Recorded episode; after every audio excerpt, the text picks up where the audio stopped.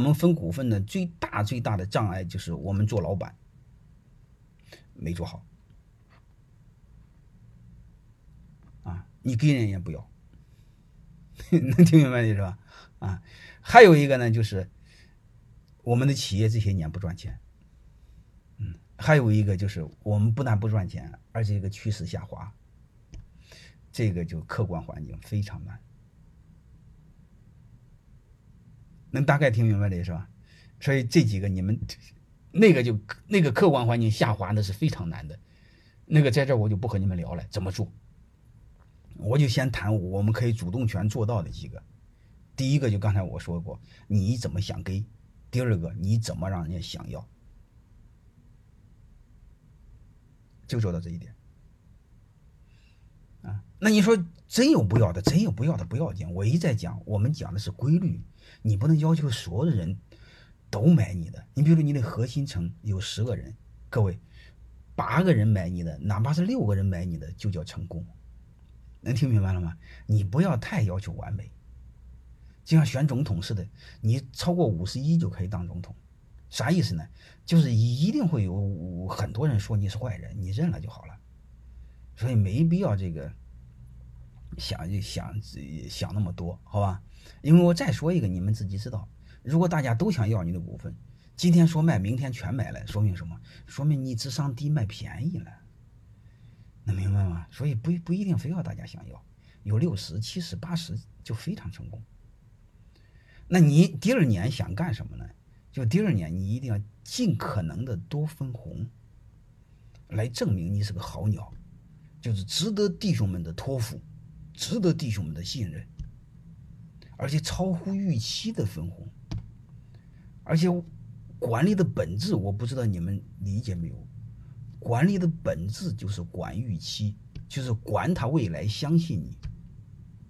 管理的本质说白了就一个事儿，让弟兄们相信你的未来，相信公司的未来，就管理他的信任。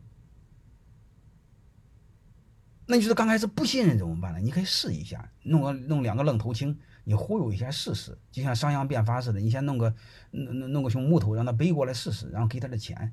对你们这帮鸟来说就很简单嘛，不愿买股份算了嘛，你就这有哪怕有一个鸟买也行啊。你加大分红，你公开分红。特别是你们以前做人不大地道，不是什么好鸟的，你这么真搞一次，哎，你那很多员工说他奶奶那老板还真是个好鸟了，以前他妈误解他了。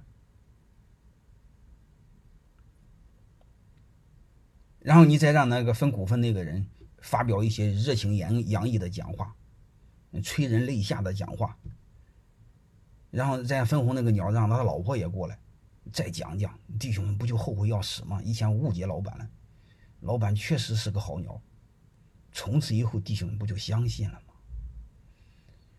好吧，大概我就说这些。股权激励最难的是底层的人心。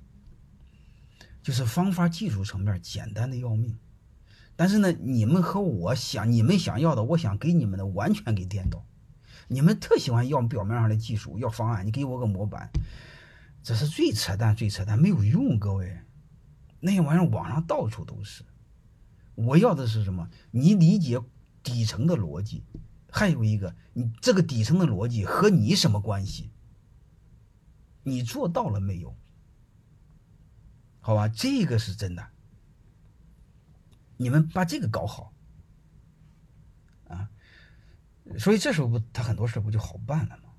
嗯，好吧，就是如果你们非要做股权激励的话，一定要留意最底层、最底层的东西，最柔性的东西。假设技术是刚性的东西，你看没？